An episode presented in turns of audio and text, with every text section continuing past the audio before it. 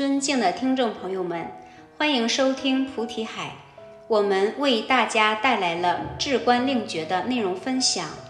根据章句开示记载，至观令觉觉什么呢？觉这个水源镜像，觉悟你这个心对于水源对镜错误的认识和认知。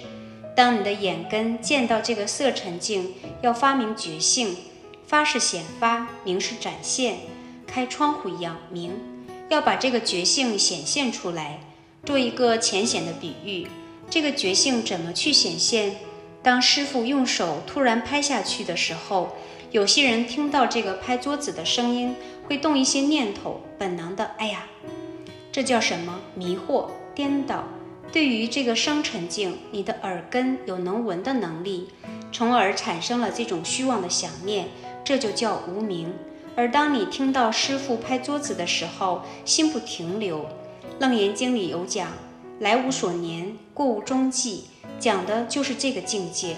这来无所念，过无踪迹，就是觉性的一个写照。觉性就是这个样子，没有任何东西停留，也没有任何东西的挂碍。这个时候，你的觉性就会显现出来。而我们有挂碍，有停留，有取舍，有分别。所以说，这个觉性就会被蒙蔽的。所以，修行人一定要发明这个觉性，显发这个觉性。你要懂得一个道理，就是所缘对境都是缘起的，有缘生，它必然会有缘灭。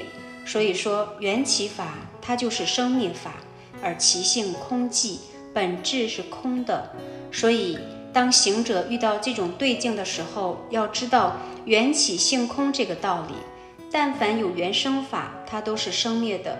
如果你对缘起法深执而不放，那你肯定会招来很多不必要的麻烦。不必要的麻烦，那都是其次，遮障你自己的觉性不能显发，这是大事。就像我们修持陀罗尼的时候，哪个不是觉性显发去起到作用呢？那我们说修持陀罗尼的时候，要在极灭心当中去建立。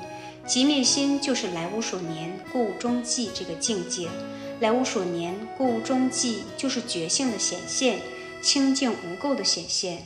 所以一定要知道所缘对境，它是缘起性空，你不应该对它有种种的取舍。如果说这个所缘对境，当你去对它产生正确取舍，令自己能够从这样一个现前境界能够往上增上，这是可取的。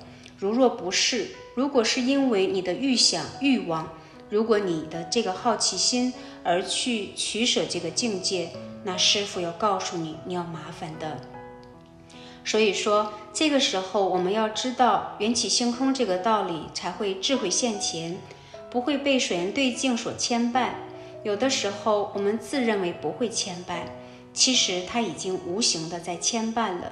它已经在无形中起到一些作用，有很多对境的牵引，有的是我们的眼睛、思想能够看到、能够测度得到，而有一些这样的牵绊是无形的，你看不到，你也想不到。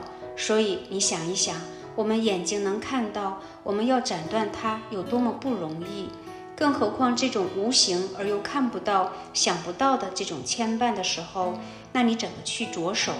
所以说，这是一个很复杂的问题。所以，当你知道它不是真实的，不可以去放纵自己的想念，不可以纵欲，而这个欲有想欲。所以说，我们在这里不起分别，不起想念，不要放纵自己对于水源对境的这个想念。这个时候，应该升起一种智慧去关照，去觉照你的心，升起一种觉悟。当你升起觉悟的时候，当你用智慧去觉照的时候，这就是菩提现前。当你用智慧去照破这个水源对境的幻化的时候，与此同时就是菩提现前。什么叫菩提现前？菩提就是觉悟的意思，觉现前。所以说，这样的行为、这样的修持、这样听闻道的一种文思，才是我们圣道所行处的。所以说，此乃圣道之相。所以章句当中有讲：行者若具智慧，当眼根见色尘时，发明觉性，觉住尘相，缘起性空，得之不实，不令众意。至观令觉，菩提现前，实乃圣道之相。耳鼻舌身意亦复如是。因此可以得知，六根可令使汝沉沦三途，亦令使汝成佛作主。这就是我们本期所有的内容。大家也可以通过微信公众号搜索“大明圣院”了解其他内容。Apple 播客或小宇宙搜索“荣正法师”。感谢大家的收听，我们下期再见。